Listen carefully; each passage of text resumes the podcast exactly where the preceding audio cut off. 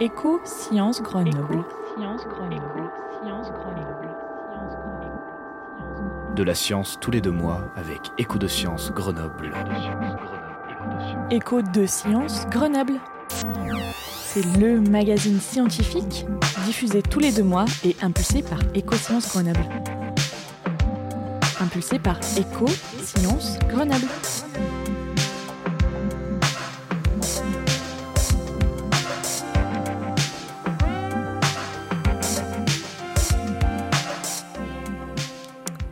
Bonjour et bienvenue dans ce neuvième épisode d'Écho de Science, le podcast du Centre de Sciences de Grenoble, la Casemate. Une petite année s'est écoulée depuis notre dernière retrouvaille, c'était en mars dernier, dans cette même casemate de la place Saint-Laurent. On s'était retrouvés pour une émission en public et en direct sur les risques. Aujourd'hui, c'est une émission sur les sciences participatives que la casemate vous propose, toujours avec euh, quatre rubriques, un son des sciences et un grand témoin. François Pompanon, bonjour. Bonjour. Et merci beaucoup d'être avec nous en studio.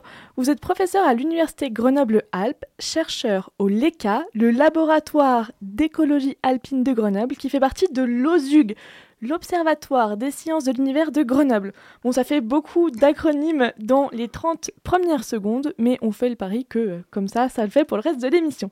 Avant de revenir sur ce laboratoire et ses missions, vous êtes invité aujourd'hui parce que vous avez porté avec d'autres chercheurs le projet OBIGA, l'Observatoire de la biodiversité de Grenoble. Alors, on entend euh, souvent parler de l'OSUG et du LECA, est-ce qu'on peut euh, d'abord euh, parler euh, de ces deux entités et puis remettre un peu nos auditeurs et nos auditrices à jour?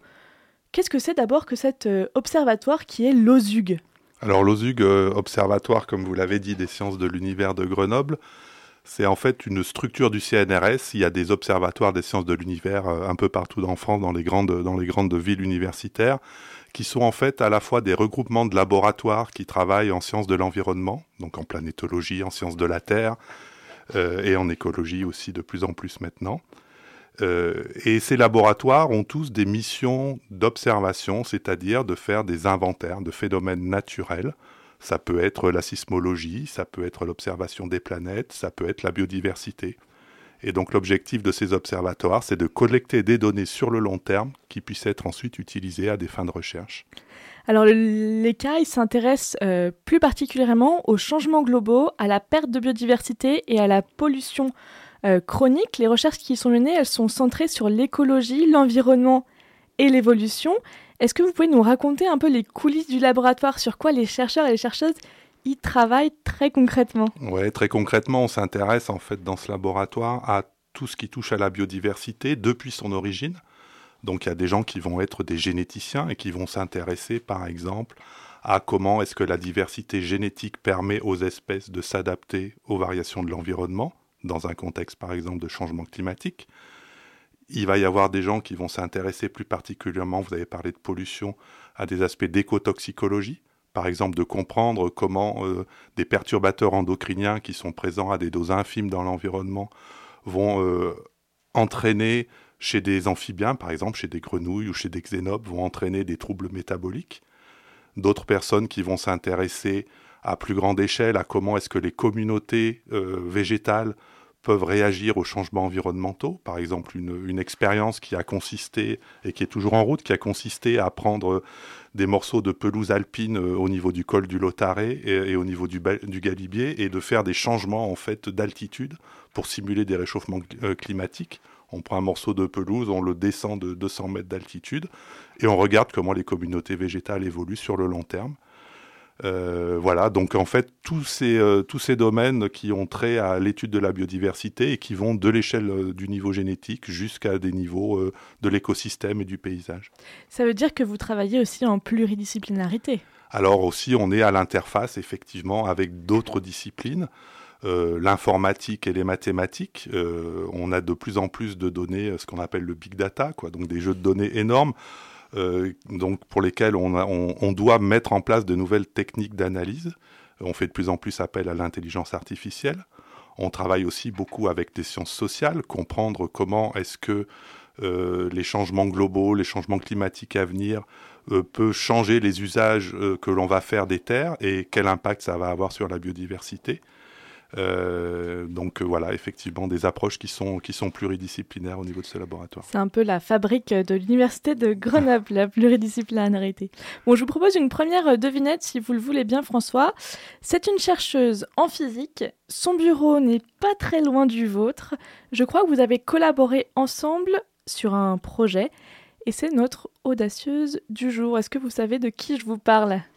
Alors, euh, c'est une question de science participative. oui, toujours. Euh, donc il faut. Est-ce que ça a trait à la biodiversité aussi? Aussi. Et euh, peut-être une physicienne?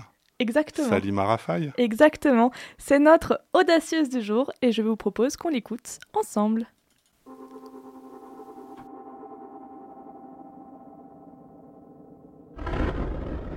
Les audacieuses, un voyage dans le temps pour rencontrer des femmes en avance sur leur temps. Des femmes en avance sur leur temps qui font avancer le temps. Bonjour, je suis Salima Rafaï, donc je suis euh, chercheuse euh, au CNRS. Je suis physicienne. Je crois que j'ai toujours adoré les, maths, mais c'est à l'université, à l'université Paris 7, que j'ai découvert la physique et en particulier la physique expérimentale.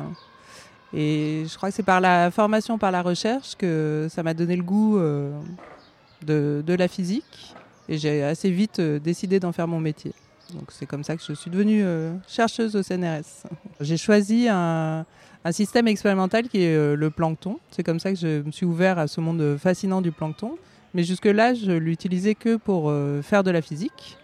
Et en fait, j'étais inspirée par une proposition d'océanographes qui ont proposé de développer un instrument et pour demander à tout un chacun, aux citoyens, aux marins, de contribuer à imager le plancton des océans pour une meilleure connaissance de ce monde fascinant qui est euh, très important pour l'équilibre écologique. C'est ça qui m'a inspiré à proposer un, projet pour euh, imager le plancton des, lacs alpins. Donc l'idée c'est de déployer des instruments, donc des planctoscopes, c'est euh, l'instrument qui a été euh, conçu par euh, ses collègues de, de l'Océano, déployer des instruments pour euh, pouvoir imager le plancton des lacs, même des lacs euh, de taille modeste qui sont rarement suivis. Donc l'intérêt, c'est d'avoir une meilleure connaissance de ces systèmes, et en particulier parce que c'est des systèmes euh, fragiles qui peuvent répondre euh, assez fortement aux dérèglements, aux changements locaux ou globaux euh, qui les affectent. Donc ça m'intéressait de proposer un projet, euh, alors d'abord de formation interdisciplinaire pour des étudiants. Donc l'idée, c'est que des étudiants de formations diverses euh, euh, dupliquent l'instrument, euh, se mettent à la fabrication, imaginent euh, des protocoles de prélèvement, des, mesures, etc. Donc proposer un projet aux étudiants en sortie de Covid, je pense que ça m'était important. Et l'aspect science participative, j'ai toujours fait de la médiation scientifique, essayer de faire de la vulgarisation, donc aller vers le, public pour intéresser aux, sciences en, général et en physique en particulier. Mais là, je trouvais que c'était intéressant d'utiliser euh, presque le prétexte de sciences participatives, entre guillemets, pour sensibiliser les gens euh, à la fragilité de ces écosystèmes de plancton et des lacs. Donc ça permettait euh, en, un coup de sensibiliser euh, le grand public ou des, collégiens, des lycéens, et en même temps euh, de les initier à un monde un peu technologique euh, lié à la, à la biologie des écosystèmes. Pour l'instant, c'est, on est au démarrage du projet. Je travaille avec des, euh, des collègues côté euh, académique, côté chercheurs euh, et université. Donc, il y a un spécialiste du plancton qui est Frédéric Rimet à Tonon-les-Bains, comme référent, disons, des, de toutes les questions autour des planctons, des lacs. Euh, François Munoz, qui est un écologue euh, euh, sur Grenoble, théoricien des, équilibres de, population. Julien Emery, qui est un collègue hydrobiogéochimiste, spécialiste des rivières, qui est aussi enseignant à l'NC Cube. Donc avec ses, partenaires, pour l'instant, on a développé la partie formation interdisciplinaire, c'est-à-dire qu'on a eu plusieurs équipes d'étudiants qui ont monté les, instruments et les protocoles. Et maintenant, le relais va être fait euh, par des médiateurs scientifiques. En fait, pour, euh, on ne sera pas nous en contact directement avec euh, le grand public. Les médiateurs scientifiques peuvent être des enseignants de collège Donc la Maison pour la Science est un partenaire intéressant qui propose des formations continues aux enseignants. Les enseignants peuvent venir se former à l'utilisation du planctoscope pour ensuite emmener des élèves. Et on travaille avec un autre partenaire très dynamique, c'est le Néméton. Euh, c'est des jeunes qui ont décidé de créer un labo de biologie en ville pour euh, des activités euh, adressées aux adolescents, aux adultes, au grand public. Donc eux seront aussi nos, intermédiaires, disons, vers le grand public. Donc très bientôt, il y aura un site web lacoscope.fr qui pourra renseigner les personnes intéressées et trouver les meilleurs contacts, les meilleurs intermédiaires pour pouvoir participer à ces données.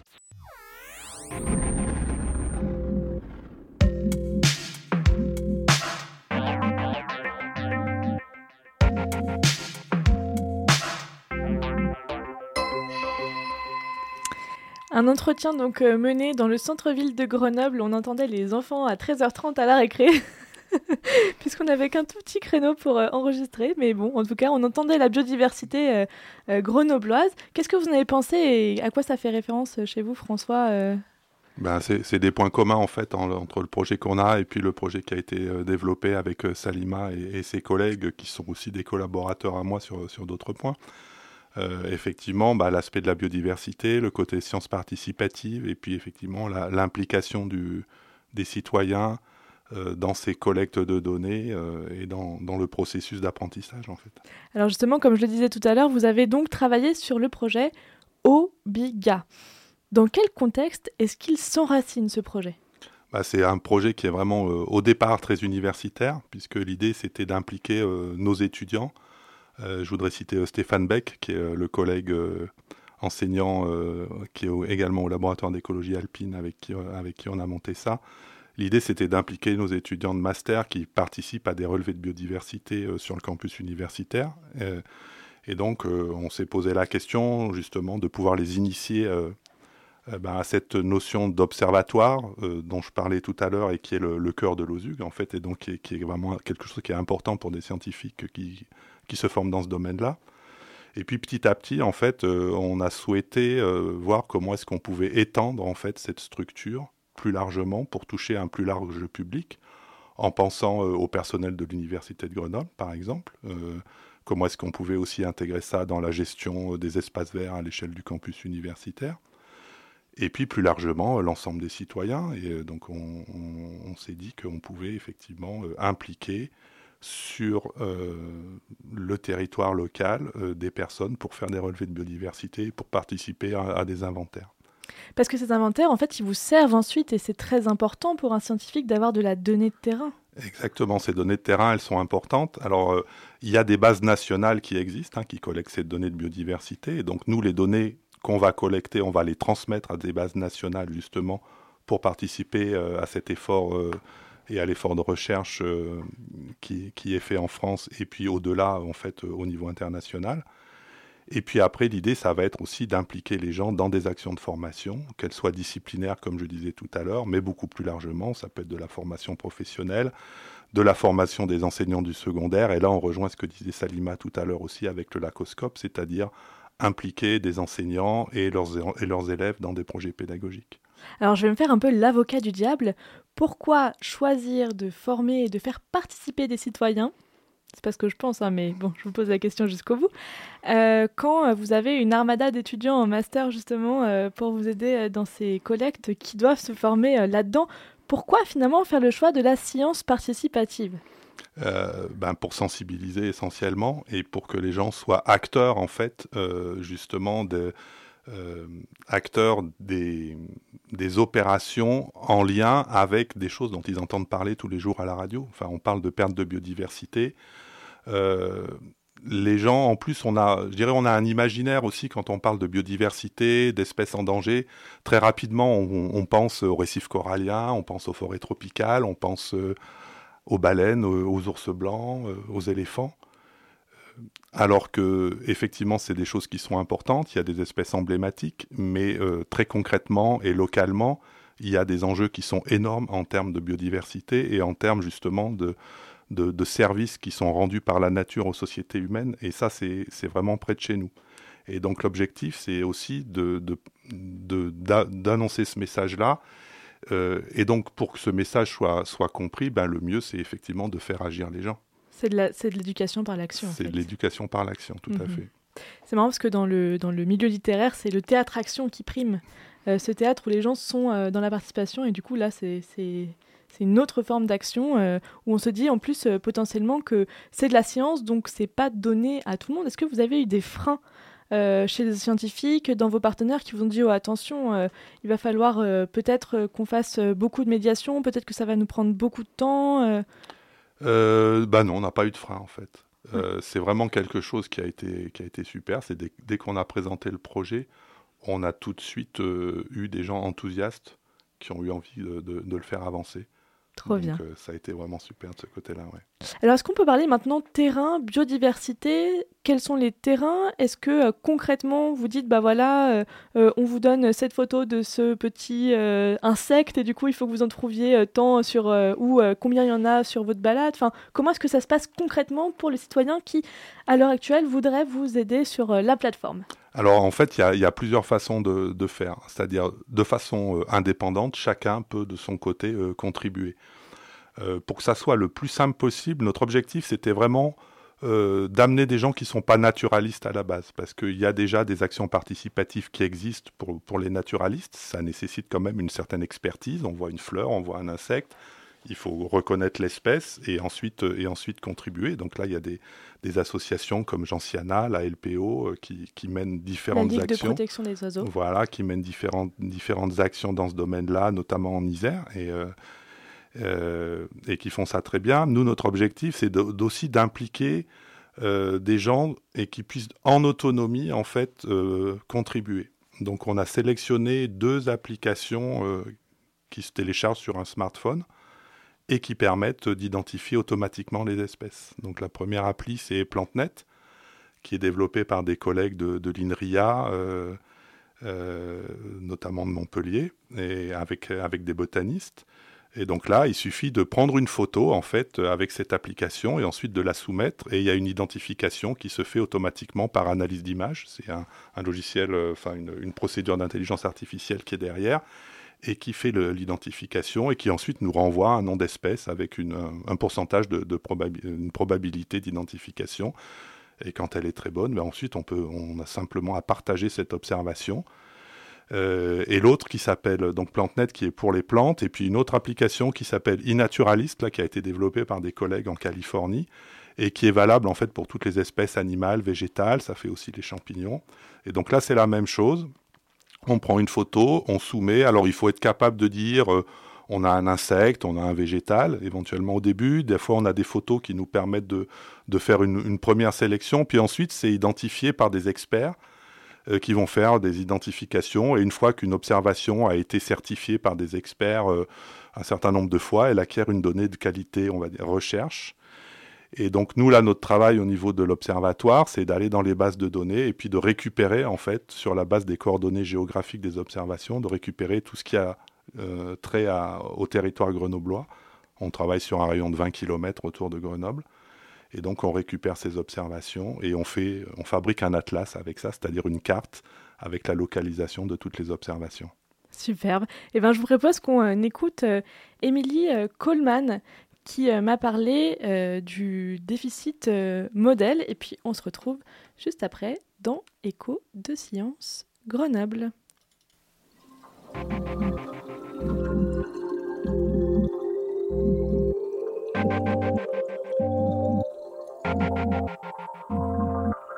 Sous l'éprouvette, la cuvette. la cuvette. Bonjour Émilie Coleman, vous êtes enseignante-chercheur à l'Université Grenoble-Alpes. Quels sont vos domaines de spécialité? Alors, je suis chercheuse en sciences de l'information et de la communication et je travaille plus particulièrement sur la communication des thématiques environnementales afin de mieux comprendre comment elles sont portées sur l'espace public. Et ma spécialité parmi tout ça, ça va être plutôt la biodiversité. Alors aujourd'hui, dans l'éprouvette, on va se poser ensemble la question des modèles de participation citoyenne avec un modèle prédominant, celui du déficit modèle. Alors en quoi consiste-t-il ce modèle? Alors le déficit modèle, en fait, on est plutôt du côté des représentations qui sont partagées par les personnes en charge de médiation scientifique. Il a été mis en évidence dans les années 90 par un sociologue qui s'appelle Alan Irwin et qui en fait a étudié les relations du citoyen à la science, comment ça se construisait. Et il a identifié euh, donc ce déficit modèle qui est une représentation du citoyen comme étant en manque de connaissances, comme un public ignorant en fait des, faits de science. Et euh, la manière de le, de le, faire participer et de l'intégrer au dispositif scientifique, c'était de lui donner des connaissances de manière très transmissive et de le faire monter en capacité dans euh, ses connaissances scientifiques. Et justement, en termes de modèle de participation citoyenne, est-ce qu'il en existe d'autres que ce modèle des années 90 comme je disais, c'est un modèle qui est vraiment situé du côté des, représentations et qui, du fait de sa mise en évidence par ce chercheur, en fait, a été notamment beaucoup critiqué par, la, par la suite, mais qui a eu beaucoup de succès. On le voit beaucoup dans les dispositifs de participation parce qu'il est pratique à penser. Ça veut dire que euh, c'est facile de faire de la médiation scientifique comme ça, en se disant ben, on va transmettre de manière efficace des, euh, informations scientifiques, on va les donner au public et euh, il va monter en capacité et donc il va être un bon citoyen qui participera à de la bonne science.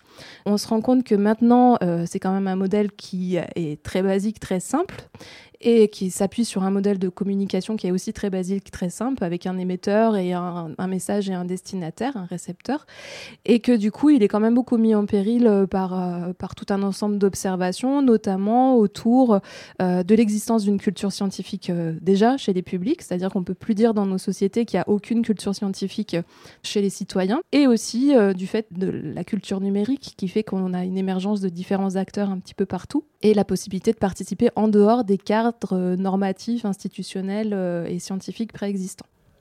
Alors vous avez mené une recherche sur les conditions de participation des citoyens dans un contexte numérique par le biais du projet Mimesis. Dernière question, est-ce que vous pouvez euh, nous présenter euh, cette étude et finalement quelques résultats peut-être euh, préliminaires? Mhm.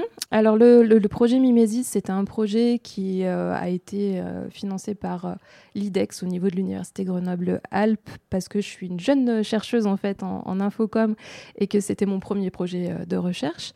il porte sur l'observation, en fait l'objet de départ c'est une équipe pluridisciplinaire avec des chercheurs en sciences de l'information et de la communication, en informatique et en écologie, et euh, un objet particulier qui est la plateforme Naturiser, qui visait à être un espace à la fois de sensibilisation euh, à la biodiversité et aussi un appel à la contribution, à l'échange et à la participation. Donc évidemment, on a eu différents résultats par rapport aux modalités de conception du dispositif et ce que je disais tout à l'heure avec justement tous ces steps de on fait d'abord connaître le public pour le sensibiliser et pour ensuite l'amener à partager et aussi un lien implicite qui est fait entre la capacité de participer en ligne, en numérique et sur le terrain, donc euh, dans la réalité euh, de la vie de tous les jours. Merci beaucoup, Émilie Coleman, d'avoir répondu aujourd'hui à mes questions. De rien.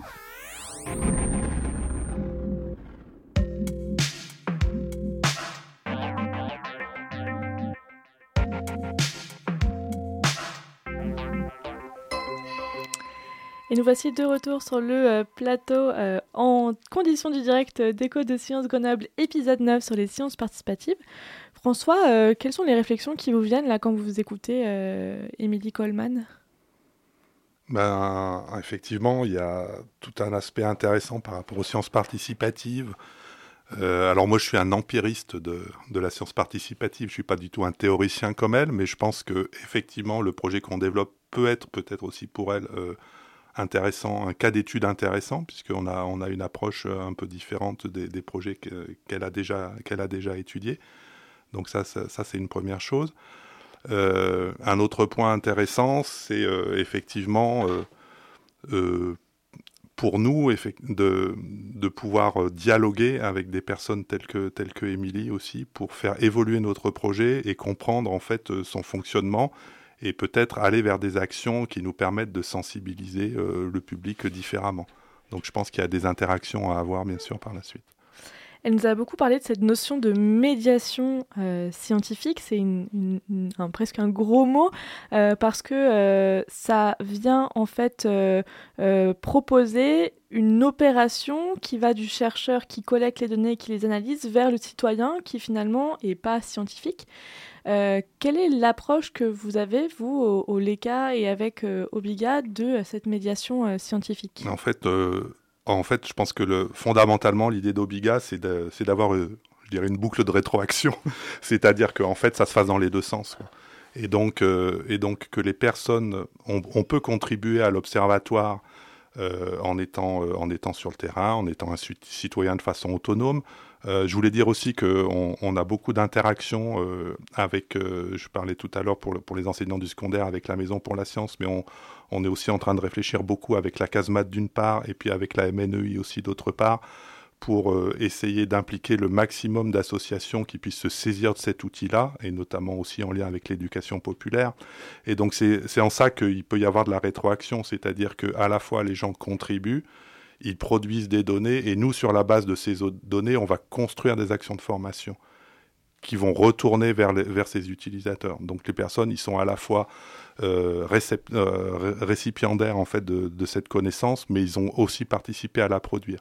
Et tout ça en restant vraiment au niveau local, c'est-à-dire sur des données qui concernent un environnement très proche. Euh, on a dit que c'était un, un, rayon de 20 km autour de Grenoble.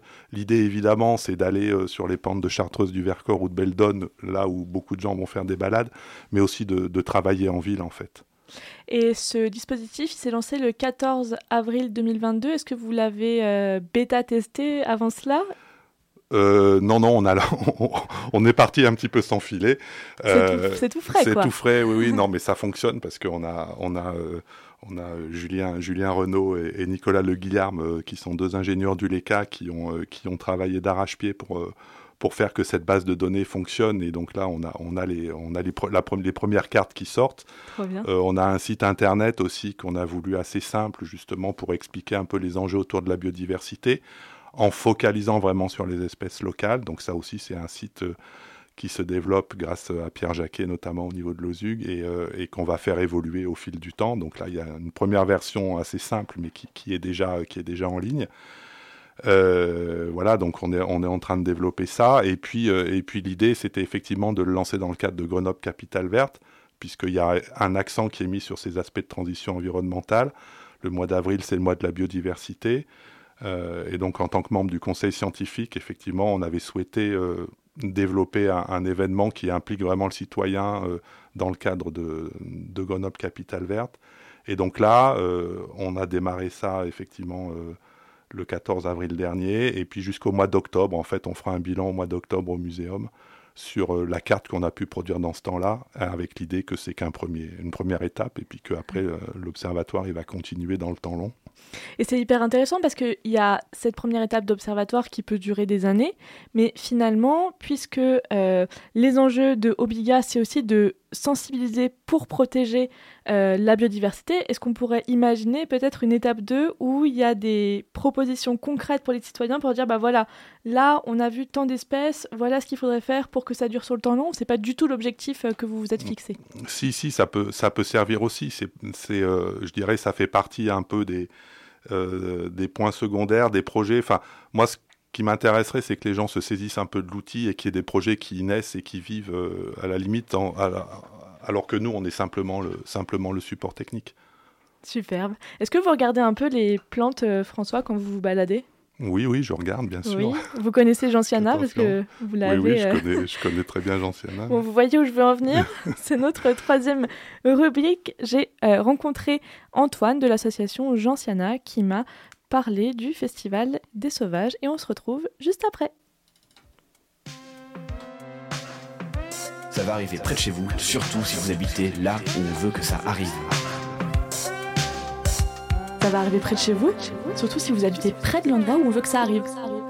Alors dans la chronique euh, Ça va arriver près de chez vous, aujourd'hui je suis à la Maison de la Nature et de l'Environnement avec Antoine Briffaut. Bonjour Antoine. Bonjour. Et merci beaucoup de me recevoir euh, ici. Tu es animateur nature pour l'association Gentiana. Tout à fait. C'est quoi Gentiana? Gentiana, c'est une société botanique qui a été créée euh, il y a un petit peu plus de 30 ans maintenant par des passionnés euh, de, plantes. Cette association maintenant, elle a pour objectif principal la connaissance de la flore sur les territoires isérois mais aussi la transmission de ces connaissances euh, via un réseau d'adhérents Et puis également transmission de ces connaissances et de sensibilisation auprès de publics variés, que ça passe de l'enfance jusqu'aux personnes âgées, au public en difficultés euh, diverses, et euh, également euh, un aspect de protection de la flore par des, des propositions de gestion, par exemple d'espace, et même gestion d'espèces, notamment je pense aux espèces exotiques envahissantes. Donc aujourd'hui, tu vas me présenter le Festival des Sauvages. Qu'est-ce que c'est exactement le Festival des Sauvages? Alors le Festival des Sauvages, ça va être 20 animations autour de la botanique. Et l'idée, c'est d'approcher la botanique sous des angles un peu différents et surtout diversifiés euh, pour, euh, de ce qu'on a l'habitude de faire. Donc euh, d'habitude c'est très scientifique, on va aborder la plante vraiment avec les critères, etc., etc. Mais là l'idée c'est vraiment de toucher un maximum de monde, donc vraiment des personnes euh, même qui ne peuvent connaître pas du tout ou très peu la botanique.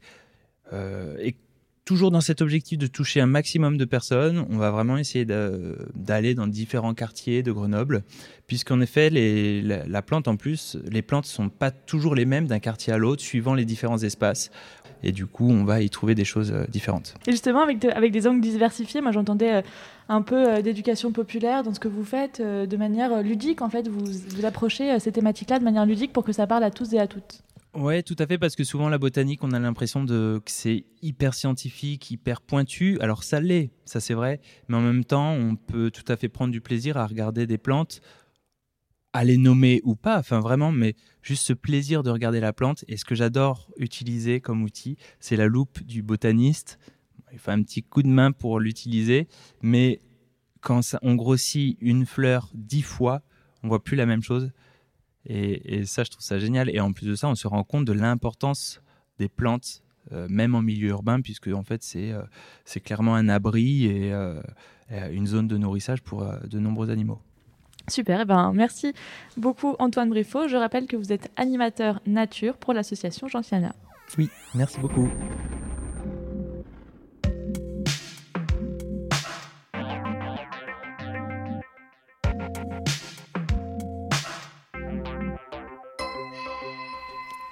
C'est incroyable, hein, euh, toute cette recherche euh, participative sur euh, la biodiversité qu'on a pour une ville. Oui, parce que Grenoble, il y a quand même beaucoup d'associations qui sont qui s'orientent sur ces, sur ces questions-là.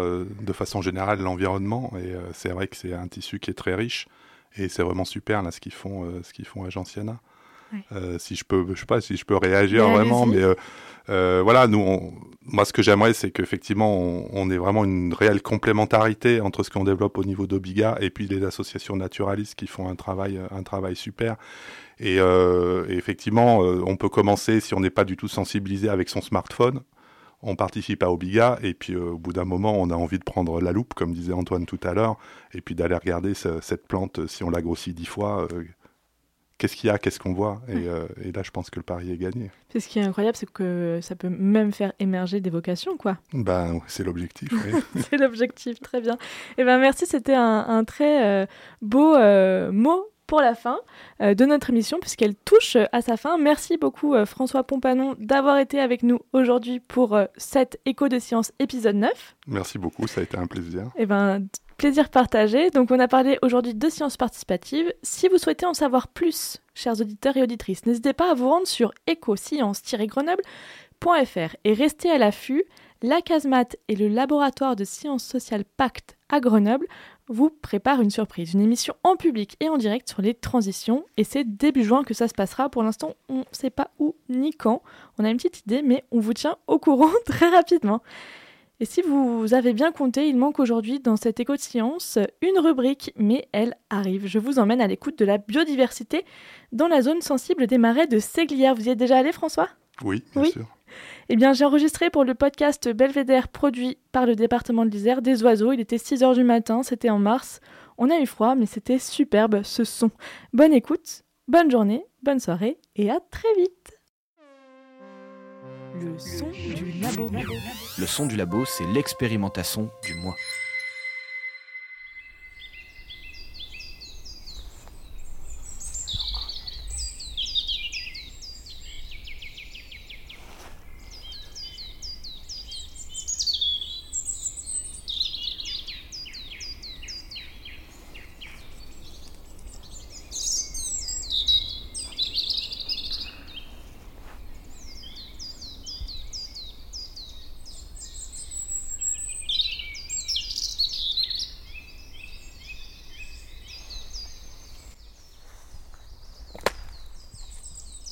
celui que j'ai fait entendre, mais il était trop loin.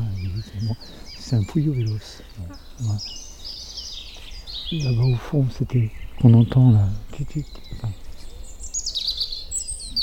forte chance enfin, que ce soit de mes anges noirs. Elle qui est là. Ah ouais. Ça, c'est le Puyo Vélos qui est au-dessus.